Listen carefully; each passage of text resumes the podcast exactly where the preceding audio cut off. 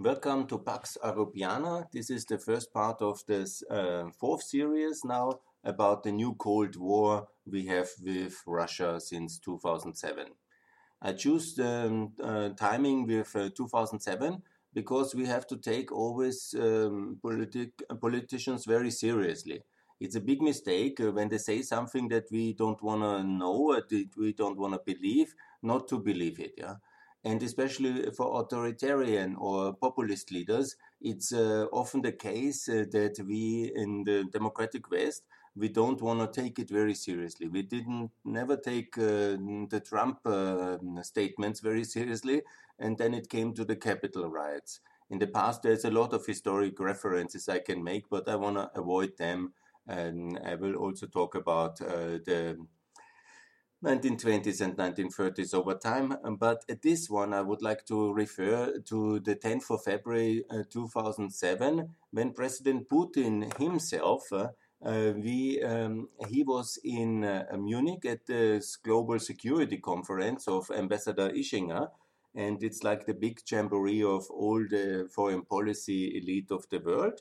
And he was there and he was declaring the Second Cold War uh, to uh, the Western world in this room at that meeting. Um, it's on YouTube. You can listen to it. It's with English subtitles.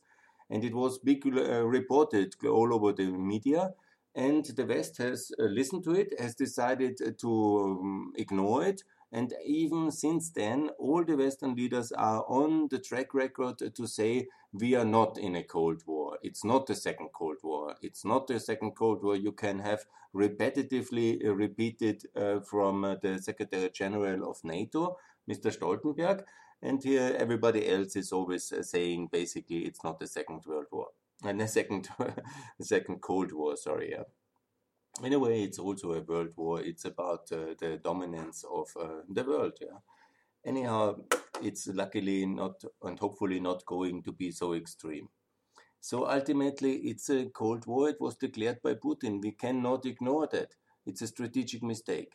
Why we tend uh, to um, uh, ignore it or at least try to talk it down? Because nobody from our side wanted to be in that situation there was great hope at the end of the Soviet Union to really come to understanding with the Russian state and the Russian people, and uh, to really have a um, better system together and get rich united and live in security and peace. Yeah, that was definitely the um, uh, idea after these lucky coincidences which ended uh, the Soviet Union in the year 91. And so hope will was that Russia will return to the Western world.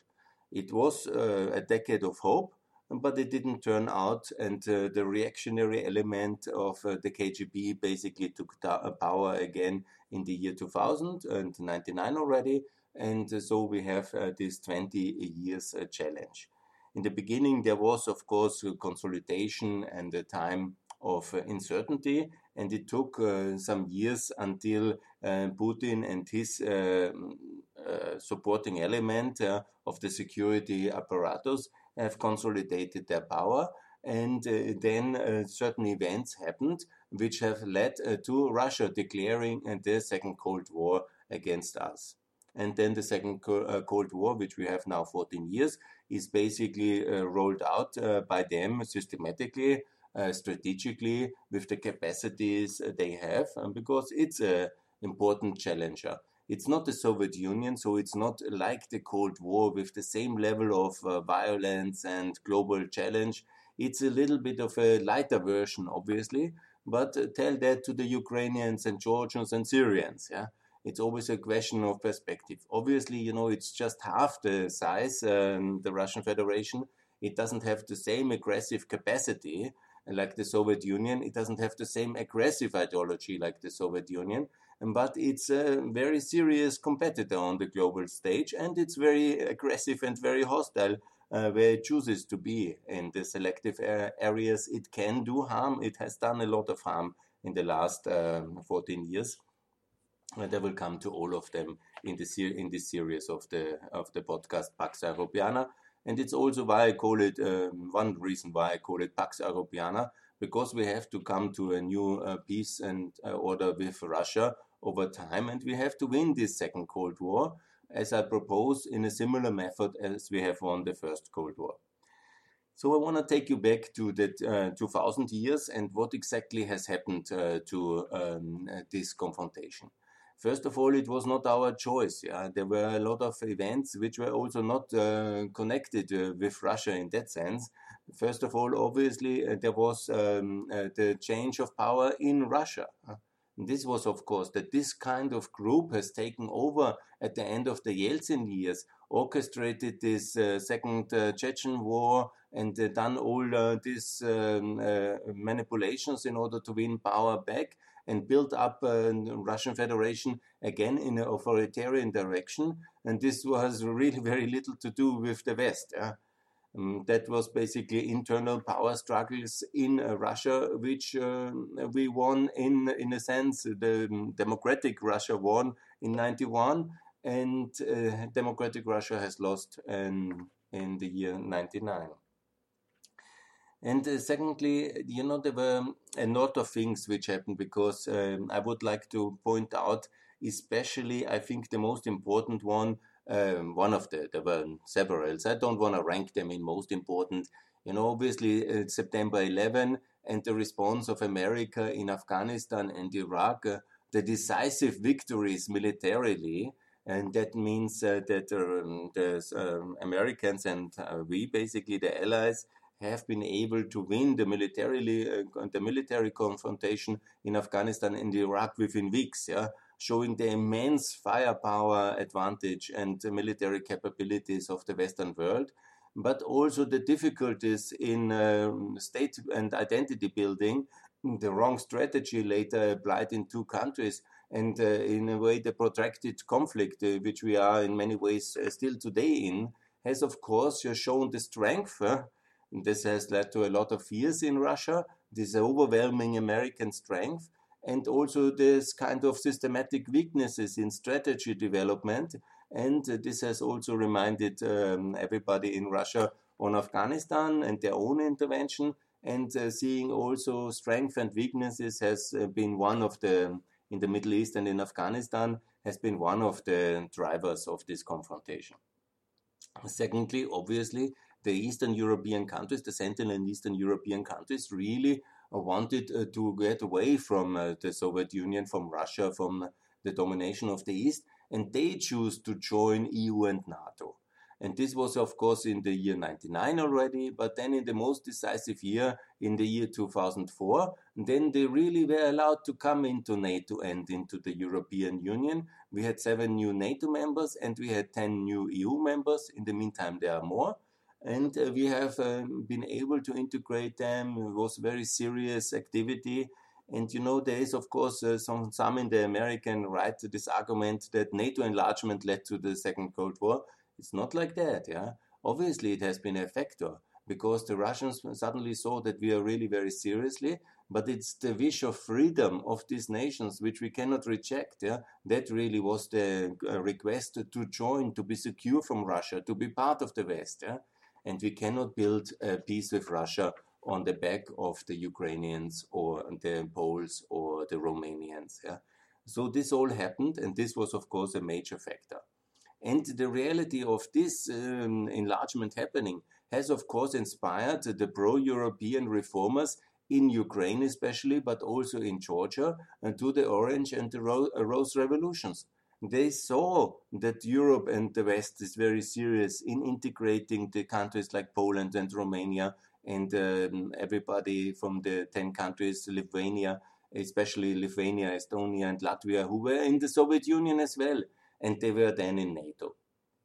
Obviously, you know, many people were inspired by this, and they saw a better life is possible we don't have to live under the Russian yoke in the Russian world, under that kind of poverty and misery conditions of the lack of freedom and security. They wanted to do the same, and so came then the Orange Revolution and the Rose Revolution.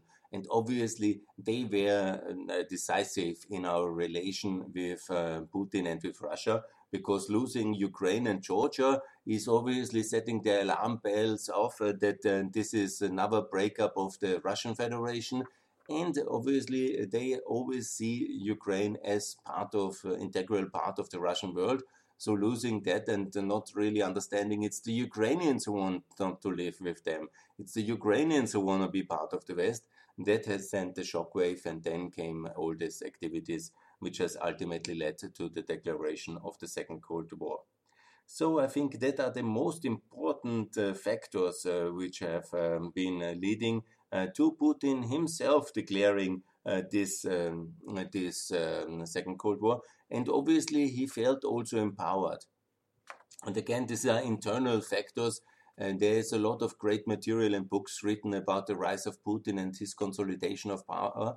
But I want just to mention the case of Yukos and the, the elimination of Khodorkovsky uh, as a potential political rival and the whole consolidation of the economic uh, energy sector in uh, Putin's control, either with uh, oligarchs being close to him or uh, by the state himself. And then uh, the second factor was obviously the global financial crisis, and then also this rise in the oil prices, which really catapulted Russia to a new level of prosperity. Uh, for some years, it even uh, crossed the 3 trillion GDP level, and, and it's now um, back on a more modest level with the lower oil prices. And they have not really led to a transformation of the Russian uh, uh society in terms of infrastructure and a lot, but they have led, of course, to the, what the Soviet Union experienced in the 1970s and early 80s, to immense inflows of uh, oil money, of carbon money into the Russian state coffers, and also in a level of arrogance and in the level of fiscal capacity to really project power again globally. And uh, this is what Russia uh, can do again, of course, on a more modest level, like uh, compared to the Soviet Union in the 70s. But absolutely, it has modernized its uh, arms potential, its uh, weapons technology, it has modernized also its army, and it is ready to uh, deploy it in Ukraine, in Syria. It's ready to support uh, some African client states, and it's ready again in that way. And that has bolstered, obviously, the arrogance level to take on the West and to see um, to put basically this challenge ahead and uh, to continue with it uh, to this day. And I think these are a little bit this oil boom is very uh, important to understand because it's also one way to win the second Cold War. I will talk about energy a lot in this uh, podcast, um, but it's obviously also one reason for this uh, level of confrontation because simply uh, Russia under uh, Putin in the second part after 2007 was again empowered uh, to do this kind of challenge. Yeah? Because without the fiscal um, capacity, um, second Cold War would be meaningless but uh, they have the money to do it and they decided to do it. Obviously, it's also uh, one of the big factors is again uh, internally. Yeah? It's not everybody about everything about uh, what we did, but it's also about the question of the third constitutional term of um, Putin because the the question uh, what will happen in 2008 yeah, will he be the prime minister Medvedev this kind of rochade between the two, between 2008 and 12, it was Medvedev's presidency, and uh, this kind of um, things. And they, they, were really very important in this challenge because uh, Putin wanted to make sure there is an external enemy, like the West, obviously, in order to make sure that he can consolidate power, he can staff off all this kind of white revolution threats, and he can return to absolute power in the third and fourth term, which actually he managed to do. And it's also about his private wealth, that's no doubt. We have seen that with the Panama Papers, which played a big role then in the decision uh, to intervene in uh, the Brexit referendum and in the Trump elections. And these are major issues, obviously, because uh, obviously money matters very much in all politics but obviously it mat- uh, matters extremely in the Russian politics. And so his control, his personal control, not only about state resources, but also about the enormous wealth he has accumulated in the years, in the 20 years. This uh, was also threatened then in 2016 with the Panama Papers, and it led to, to major escalation because the Cold War has escalated in various levels and went, the Second Cold War, went from a very hot phase then in Georgia and to a kind of uh, this reset phase under Medvedev to some extent, and has then escalated in 2014 when Ukraine a second time decided uh, to move to the west. And then uh, these major um, historic uh, aggressive interventions in Crimea and in Donbass as a revenge action against um, the West and against Ukraine to punish Ukraine for a second effort, uh, third effort, if you want, to take uh, 99, 91, and uh, 2004 and 2014. It's the third effort uh, in of Ukraine in 30 years to escape Russia, and uh, therefore that was the real danger that this will be the lasting one, and uh, Ukraine will be lost. So there was the decision to punish Ukraine by taking Donbass and Crimea which both are very important for the Russian mystification. Donbass as the industrial heart, as a kind of a Ruhr valley of uh, the Soviet Union, and the coal basin, uh, uh which is so important, and, um, the industrialization of the past. And obviously, Crimea with the control of the Black Sea and all this major historic value Crimea has uh, for, uh, for um, Russia. Again, I want to reiterate that uh, Crimea will never be recognized as part of Russia. And under these historic claims, uh, which are very dubious uh, in history, and then Austria could basically uh, ask for half of uh, Europe back in the name of the Habsburg uh, Empire that would be quite ridiculous if you know and we have no intentions to do that don't worry but this is about the legitimacy of uh, the whatever the uh, Russia taking uh, Crimea. It will never be recognized nor will we any and under any circumstances go that that direction. So basically, this is of course then the escalation in 2014, and this the hope to um, uh, somehow uh, win this Cold War. Yeah, we will talk about it. We have to win it exactly the same way like we have uh, won the first Cold War. It's uh, with uh, economic and institutional um, solutions. That means I have already outlined in this 21 podcast what exactly uh, kind of enlargements of NATO, EU, Euro and Ukraine in EU and NATO we have to do. And uh, then also to make sure that uh, the economic conditions uh, for Russia to wage uh, this Cold War are no longer met.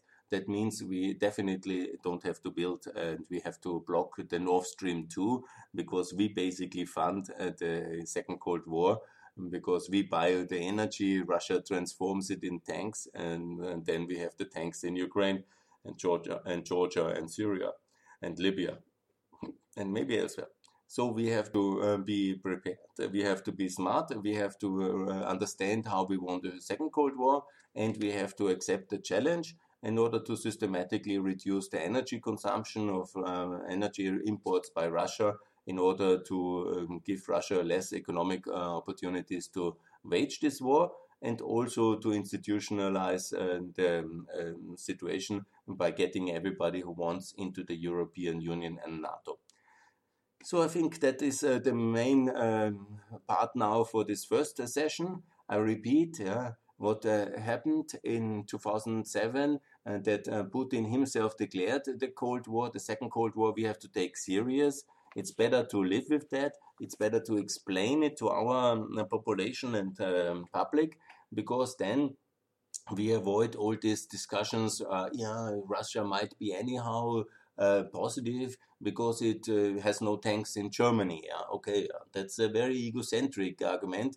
Obviously, we don't feel the same level of solidarity with Ukraine, Georgia, and Syria as we feel it with Austria and uh, Germany. when we are from Austria, or Germany, or Italy, or France, uh, that's obviously understandable, but it's not very justified because these are all Europeans and it's a global peace order which we have developed after the Second uh, Cold War that we don't uh, change or that we don't endorse war of conquest uh, as Russia is basically doing in Ukraine, and we don't uh, condone this. And we have very important principles, and if we don't take them very seriously, then ultimately everything is for, for sale and under discussion, and the consequences would be dramatic.